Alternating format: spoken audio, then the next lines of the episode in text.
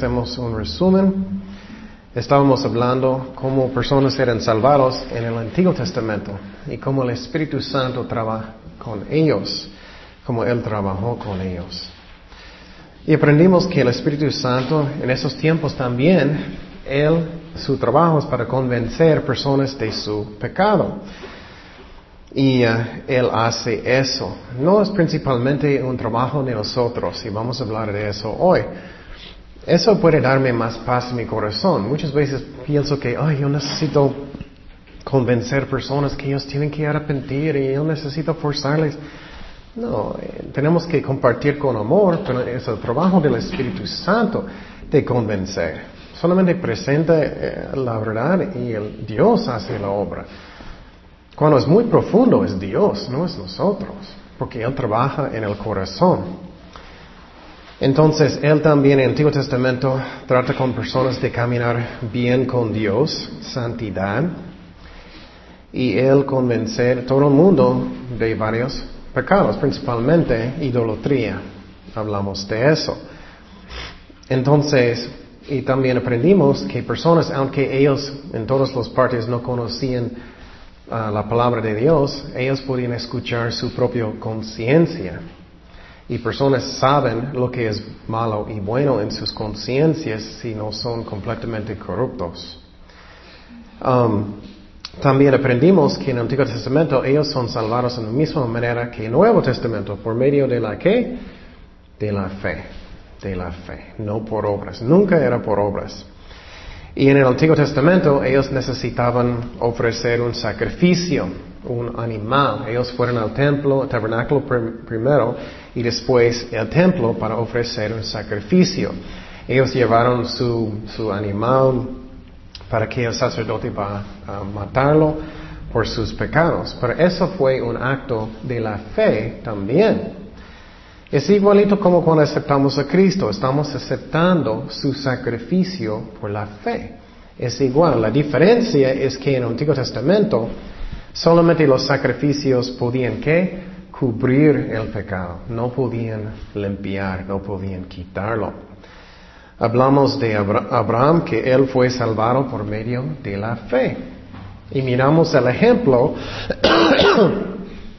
que él fue justificado por la fe, que es justificar es cuando Dios nos da su justicia por la fe, cuando él creó que él va a mandar al Mesías a través de su familia. Él creó lo que Dios dijo, el promesa, antes de circuncisión antes que la ley.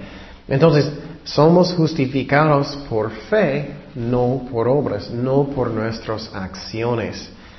Esa es la razón cuando personas dicen, no, yo guardo los diez mandamientos, estoy pensando, eso no, eso no es nada de completamente lo que es. ¿Cuántos mandamientos están en el Antiguo Testamento? Muchísimos, no solamente los diez.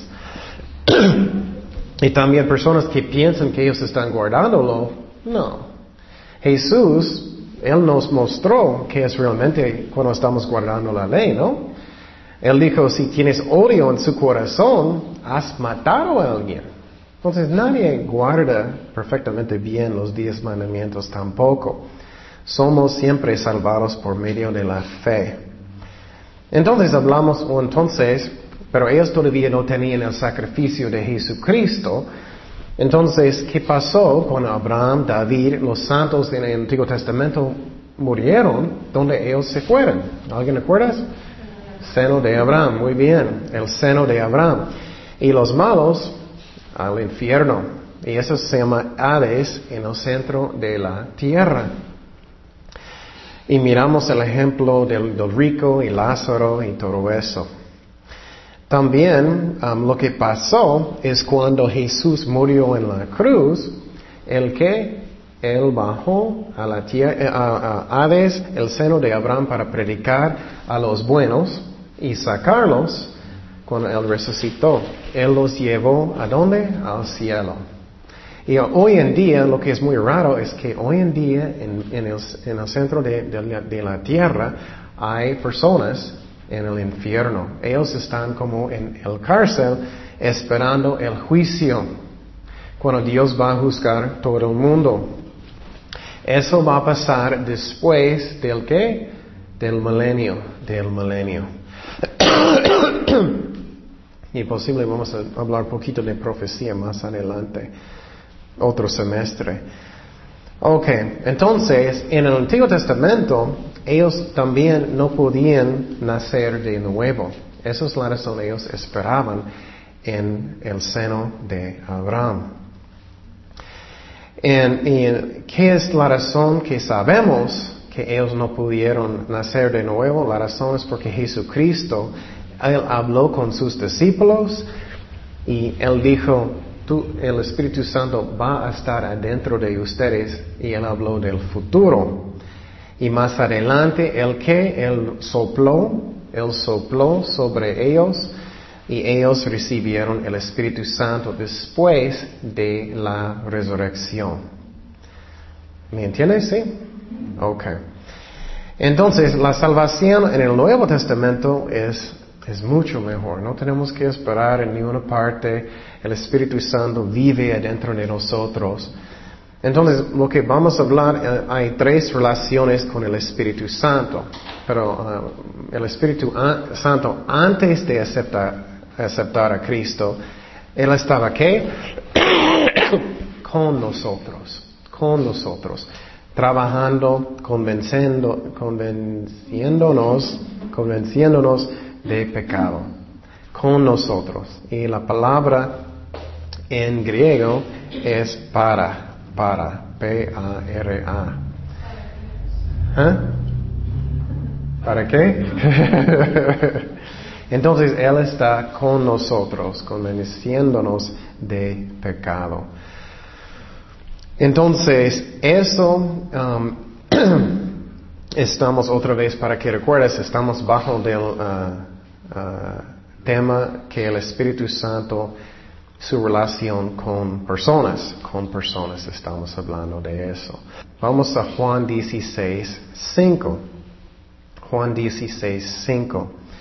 Entonces el Espíritu Santo, Él vino para, otra vez para convencernos de pecado, pero es más específico en este pasaje. Hablamos de eso semana pasada. Juan 16:5 dice, pero ahora voy al que me envió y ninguno de vosotros me pregunta, ¿a, dónde vas? Antes, porque os he dicho estas cosas, tristeza ha llenado vuestro corazón. Pero yo os digo la verdad, os conviene que yo me vaya, porque si no me fuera, el consolador no vendría a vosotros. Mas si me fuere, os lo enviaré. Y eso es la clave. Y cuando Él venga, convencerá al mundo de qué? De pecado, de justicia y de juicio de pecado por cuanto no creen en mí. Hablamos de eso semana pasada, que el principal pecado es que rechazando el, el Señor, rechazando a Dios. Versículo 10, de justicia por cuanto voy al Padre y no veráis más. Entonces, de justicia, porque la única justicia que Dios va a aceptar es que justicia de Él, no, de Cristo, no de nosotros, porque nunca tenemos suficiente justicia, nunca. y es un engaño los que piensan que ellos tienen. Y finalmente, versículo 11 dice, y de juicio por cuanto el príncipe de este mundo ha sido ya juzgado. Y, Cristo y Dios juzgó todos los pecados del mundo, ¿en dónde? En la cruz, en la cruz del Calvario. Y el diablo también. El diablo fue vencido en la cruz porque ya no tiene poder sobre nosotros porque Cristo limpió nuestros pecados. Ok, amén. Y eso es una de las dos cosas que estoy pensando más en el cielo. Uno es que es que nunca vamos a pensar en pecados que hicimos otra vez. Y la otra cosa es que nunca vas a pecar otra, vamos a pecar otra vez. Qué increíble, ¿no? Nunca más. Wow. Eso es cielo solamente. Ok, nuevo tema. El Espíritu Santo es el testigo de Jesucristo. El Espíritu Santo es el testigo del Espíritu Santo. Entonces, otra vez, cuando vamos a evangelizar a alguien, um, muchas veces sentimos, ay, necesito, bueno, necesitamos explicar bien, no estoy diciendo que no. Pero muchas veces sentimos que yo tengo la carga, necesito hacerlo para que ellos van a aceptarlo perfectamente bien. No, es el poder del Espíritu Santo. Solamente el Espíritu Santo puede dar a alguien la, la habilidad de creer en Jesucristo como el Hijo de Dios. Eso es muy importante que entendamos. Él da la fe para creer. Si alguien quiere creer en Cristo, Él va a dar la fe. Vamos a Juan 15, 26. Pero cuando venga el consolador, a quien yo os enviaré del Padre, el Espíritu de verdad, el cual procede del Padre, Él dará testimonio. Él va a dar testimonio. Otra vez, muchas veces vamos a mirar los mismos versículos porque está lleno de doctrina. Él dará testimonio acerca de mí. Y vosotros daréis testimonio también porque habéis estado conmigo desde el principio. Entonces dice que Él dará testimonio. El Espíritu Santo va a dar el testimonio. Esa es la razón cuando escuchas avivamientos que son reales, personas pueden estar temblando. Personas pueden estar en sus rodillas y, y ellos sienten la presencia de Dios tanto convicción eso no viene de nosotros, eso viene del Espíritu Santo. Él da testimonio, Él va a convencer, Él va a darlos la fe. Y eso es algo que es muy importante que entendemos porque no es, la verdad, no es algo del cerebro, la fe no es. Claro, podemos estudiar, podemos tener más fe si estudiamos la profecía y todo eso, pero fe principal para creer en Cristo es un don de Dios. Piénsalo, ¿qué pasa con alguien que está en África, que no tiene computadoras, no tiene un laptop? Ellos no pueden investigar nada. Fe viene del Espíritu Santo. Entonces el problema es el corazón, no es algo que es intelectual, ¿me explico? Es bueno de estudiar, pero principalmente es el corazón. Si alguien quiere creer, Dios va a darles la fe. Eso es como es. Entonces alguien que está en muchos debates constantemente, tengo problemas intelectuales, estoy pensando, no creo, es el corazón. Y muchas veces voy a hablar muy directo con ellos y decir, ¿qué, ¿tienes amargura en su corazón en contra de Dios? Es el Espíritu Santo que va a convencer um, las personas que Cristo es el Hijo de Dios. Es algo que es del corazón.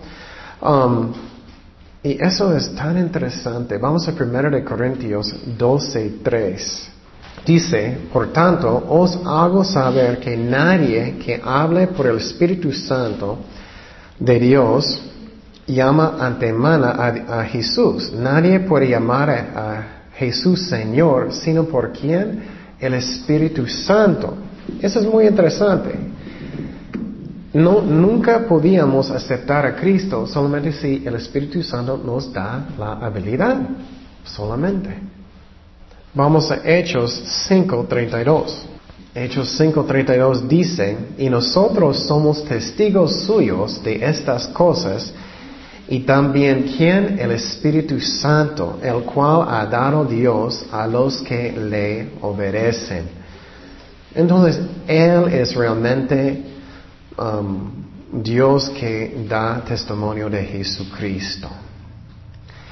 Y la otra cosa es muy interesante, es la Biblia enseña que el hombre se llama natural en la Biblia, no puede entender nada de la Biblia aparte del Espíritu Santo.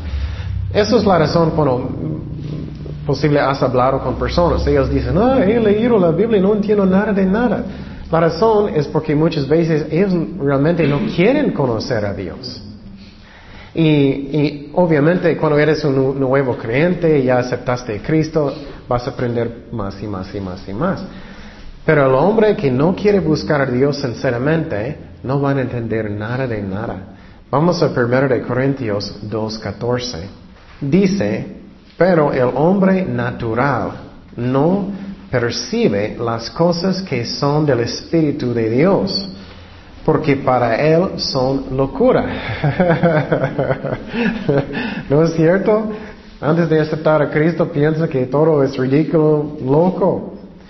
Y no las puede entender porque se han de discernir espiritualmente. El Espíritu Santo nos da la habilidad de entender. Y esa es la razón que estás perdiendo tiempo si estás en un debate con una persona que no quiere conocer a Dios por nada. Y claro, si Dios está poniendo en su corazón de testificar, hazlo. Pero alguien que no quiere saber nada de nada de Dios, estás perdiendo tiempo. Esa es la razón. Cristo dijo, no echa sus perlas en frente de qué? De los puercos. Porque ellos no pueden entender. Estás perdiendo tiempo, ellos van a solamente burlar de ti.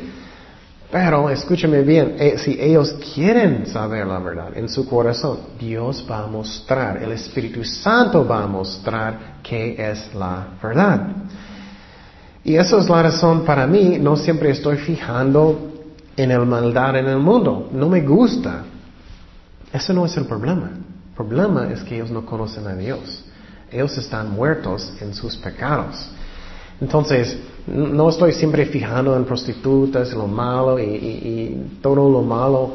Claro, a veces estoy mirando y me, hace sentir triste. Pero eso no es el problema. El problema es que ellos rechazaron a Dios. Ellos necesitan a Jesucristo y boom, el Espíritu Santo va a mostrarles qué es la verdad. Entonces, necesitamos fijar en eso, predicar, enseñar, para que ellos van a nacer de nuevo. Y el Espíritu Santo es el testigo. Él es el testigo realmente. Y cuando ves uh, el Espíritu Santo trabajando fuerte en una vida, ya puedes ver más fácilmente que no yo no tengo la carga cuando estoy testificando. Ok, otro tema. Uh, otro trabajo del Espíritu Santo en la salvación se llama la regeneración, la regeneración.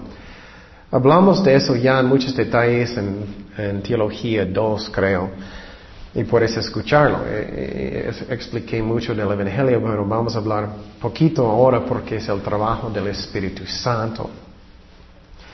La regeneración o también es nacer de nuevo, nacer de nuevo. Y para explicar poquito, en el jardín, cuando Adán y Eva ellos pecaron, ¿qué pasó con ellos? Ellos murieron qué? ¿Cómo?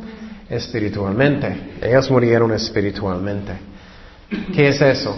Es una qué? Separación entre nosotros y Dios. Es como cortaste el teléfono, pero más profundo. Está, ya cortaste, tienes una separación entre tú y Dios.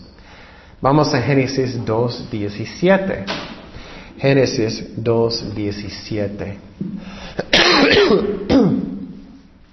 Génesis 2.17 dice, mas del árbol de la ciencia del bien y del mal no comerás, porque el día que de él comieres, ciertamente que morirás. ¿Y qué pasó con ellos después de comer? Ellos murieron ¿cómo? Inmediatamente espiritualmente. Físicamente, más adelante. Si vas a estudiar las genealogías en la Biblia, Adán, él vivió mucho tiempo. Era menos y menos y menos y menos y menos cada generación. ok, entonces, después de Adán y Eva, cuando ellos pecaron, cada hijo que ellos tenían era un chiquito, hermoso, pecador. Cada uno. Entonces, por ejemplo, mi hija, que es muy la más bonita niña en el mundo, es un chiquito pecador. Tiene la naturaleza pecaminosa, se llama, naturaleza pecaminosa. Entonces, ella necesita aprender en el futuro cómo decir la verdad. Ellos automáticamente saben cómo mentir, ¿no? Ellos automáticamente saben cómo no compartir. Ellos automáticamente saben cómo ay, enojar si no puedo tener lo que yo quiero inmediatamente cuando yo quiero. Entonces tenemos que enseñar poco a poco cómo, cómo ser como, ah, como Dios. Entonces, cada persona, cuando ellos nacen, tiene esta naturaleza pecaminosa. Somos muertos, separados de Cristo. Y la carne es completamente malo.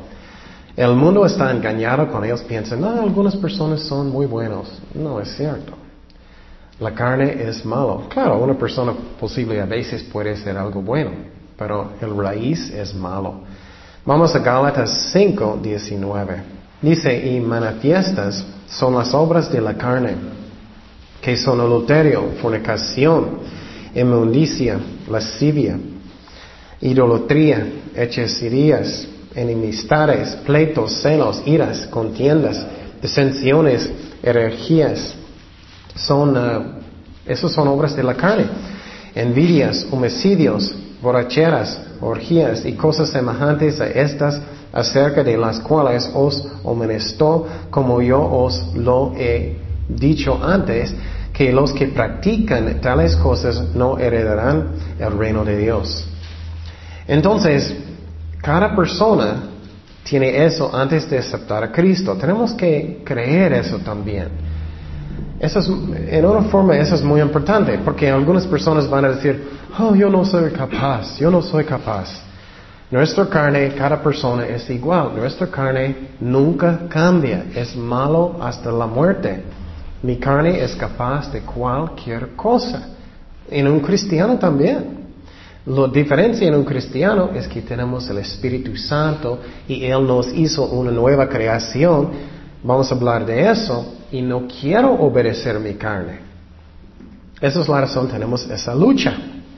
Si no tienes esa lucha, no eres cristiano, porque estás buscando la carne. Pero la carne nunca cambia hasta la muerte. Esa es la razón, personas pueden caer en pecado en cristiano que tiene 20 años, ellos pueden confiar en su fuerza y caer. Pero la carne siempre es malo. Y entonces, antes de aceptar a Cristo, estamos muertos, aunque tenemos vida. Somos muertos espiritualmente. Vamos primero de Pedro 4.6. Dice, porque por esto también ha sido predicado el Evangelio de los muertos para que sean juzgados en, la, en carne según los hombres, pero viven en espíritu según Dios. Entonces dice que a los muertos. Eso es muy raro, pero la verdad, personas que no tienen Cristo, ellos son muertos. Vamos a Efesios 2.5, muertos espiritualmente. Efesios, perdón, Efesios 2.5 dice, aun estando nosotros muertos en pecados, nos dio vida juntamente con Cristo, por gracia sois salvos. Entonces estábamos muertos. Y antes de aceptar a Cristo, mi mente era carnal también. Yo tenía la mente carnal. Pero un cristiano puede a veces tener una mente carnal, carnal también. Vamos a hablar de eso. Tenemos que negar la carne. Y otra vez, la carne nunca cambia, nunca, no me gusta. Siempre vamos a tener esta batalla hasta la muerte. Romanos 8:7 dice, por cuanto los designios de la carne son enemistad contra Dios, porque no se sujetan a la ley de Dios, ni tampoco pueden. Entonces él está hablando de la mente carnal, la carne. Entonces, cuando personas dicen que alguien está en la carne, ellos están obedeciendo la carne, no el espíritu. Y la carne no puede conocer a Dios aparte del Espíritu Santo. Juan 14, 17 otra vez. Juan 14, 17. El Espíritu de verdad, el cual el mundo no puede recibir porque no le ve ni le conoce, pero vosotros lo conocéis porque mora con vosotros y estará en vosotros. Entonces dice, el mundo no puede recibir. Entonces, aparte del, Espíritu Santo, somos muertos. Tenemos la mente carnal. Finalmente, la carne no puede agradar a Dios. La carne no puede agradar a Dios. Vamos a Romanos 8.8. Romanos 8.8. Dice, y los que viven según la carne no pueden agradar a Dios. Entonces, antes de aceptar a Cristo, ay, qué malo que éramos, ¿no? Muerto en la carne, muerto en espíritu, no en la carne, muerto en espíritu, separado de Dios, no podíamos alcanzar a Dios. Entonces, ¿qué pasó? Eso es la razón que Cristo dijo necesitamos nacer de nuevo. Ya entiendes mejor la razón. Porque estábamos muertos, necesitamos nacer de nuevo. Entonces vamos a hablar poquito de eso. Cuando nacemos de nuevo es un nacimiento. Es un nacimiento. Eso es algo que es muy importante que entendamos. Un nacimiento. Pasa en un momento, un instante. Cuando, vamos cuando tenemos la salvación es instantáneamente. Porque Cristo usó las palabras de un nacimiento. Por ejemplo, creo que una mujer no va a gustar si vas a decir, oh, vas a tener un bebé y vas a tener los dolores por la vida. Ellos no van a gustar, ¿no? Un nacimiento pasa en un tiempo. Y cuando Cristo dijo que necesitas nacer de nuevo, pasó en un instante. Vamos a Juan 3.1. Juan 3.1. Esa es la razón. No es correcto cuando personas enseñan que la salvación es un proceso de la vida. No es. Lo que pasa es cuando aceptas a Cristo, el Espíritu Santo trabajó en su vida, instantáneamente eres un cristiano y vamos a hablar de eso, por el trabajo del Espíritu Santo. Después de eso es cuando aprendimos cómo caminar con Dios. Juan 3.1. Dice, había un hombre de los fariseos que se llamaba Nicodemo, un principal entre los judíos. Este vino Jesús de noche y le dijo, Rabbi, sabemos que has venido de Dios como maestro, porque nadie puede hacer estas cosas, señales, que tú haces si no está Dios con él. Respondió Jesús y le dijo, de cierto, de cierto te digo, que el que no naciere de nuevo no puede ver el reino de Dios. Ya entendemos por qué. Porque él está diciendo básicamente, Nicodemo, estás muerto. tienes una separación entre, entre ti y Dios. Necesitas nacer de nuevo, espiritualmente. Versículo 4. Nicodemo le dijo, ¿cómo puede un hombre nacer siendo viejo? ¿Puede acaso entrar por segunda vez en el vientre de su madre y nacer? Nicodemo solamente está pensando en qué? Lo físico, no está pensando en el espiritual. Jesús está hablando de un nacimiento espiritual. Y él está confundido. Versículo 5. Respondió Jesús, de cierto, de cierto te digo, que el que no naciere de agua y del Espíritu no puede entrar en el reino de Dios. Lo que es nacido de la carne, carne es. Él está hablando de lo físico ahora. Y lo que es nacido del Espíritu, Espíritu es. Él está hablando de nacimientos. Eso es muy importante que entendamos. No te maravilles de que te dije, os es necesario nacer de nuevo. El viento sopla de donde quiere y oye su sonido, mas ni sabes de dónde viene ni a dónde va. Así es todo aquel que es nacido del Espíritu. Entonces él está hablando de dos tipos de nacimientos. Uno es que físico, de su mamá. No está hablando del bautismo en agua. Eso es todo fuera de tema. Está hablando de nacimientos. Nacimiento físicamente con su mamá, el agua que está dentro de su mamá. Y un nacimiento espiritual con Cristo. Pero el Espíritu Santo hace esta obra. Versículo 9. Respondió Nicodemo y le dijo, ¿cómo puede hacerse esto? Respondió Jesús y él dijo, ¿eres tú maestro de Israel y no sabes esto? De cierto, de cierto te digo que lo que sabemos hablamos y lo que hemos visto testificamos y no recibís nuestro testimonio. Si os he dicho cosas terrenales y no creéis, ¿cómo, creeréis si os dijere las celestiales. Me gusta eso porque él está como regañando al maestro. si quieres enseñar un día, si quieres enseñar niños o lo que sea, tenemos que estudiar. Dios quiere que estudiamos, que no somos como flojeras. 13. Nadie subió al cielo sino el que descendió del cielo, el Hijo del Hombre que está en el cielo. Y como Moisés levantó la serpiente en el desierto, así es necesario que el Hijo del Hombre sea levantado, para que todo aquel que en él cree no se pierda, mas tenga vida eterna.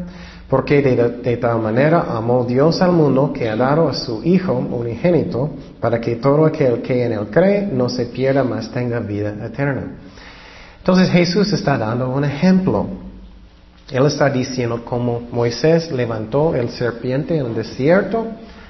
Eh, lo que pasó es que había una plaga.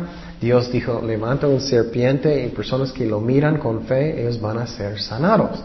Lo mismo con Cristo, cuando Él fue levantado en la cruz.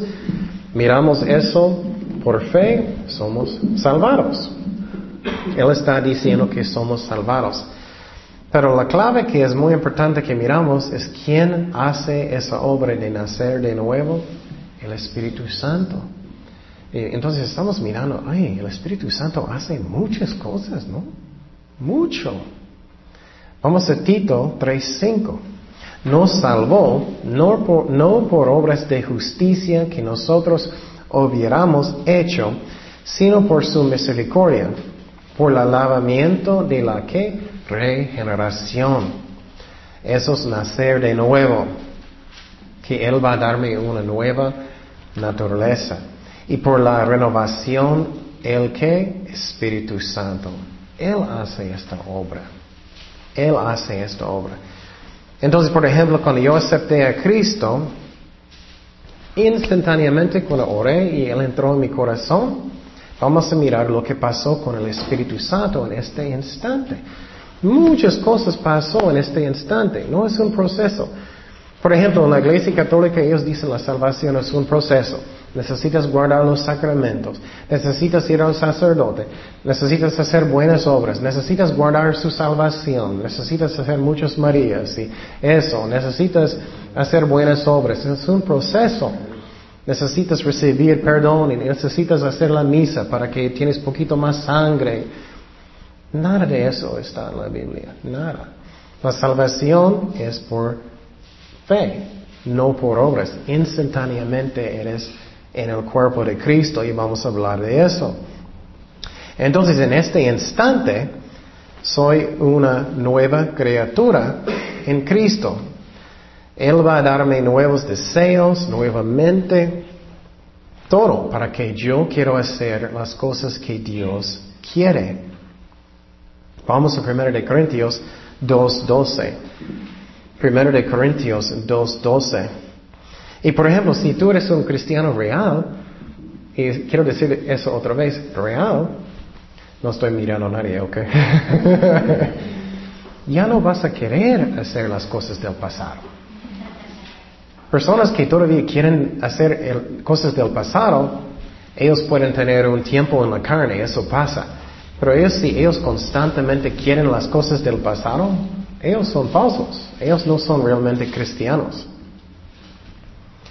Primero de Corintios 2.12 dice, y nosotros no hemos recibido el espíritu del mundo, sino el espíritu que proviene de Dios para que sepamos lo que Dios no ha concedido lo cual también hablamos no con palabras enseñadas por sabiduría humana, sino con las que enseña quien el Espíritu, acomodando lo espiritual a lo espiritual. Pero el hombre natural no percibe las cosas que son del Espíritu de Dios, porque para él son locura.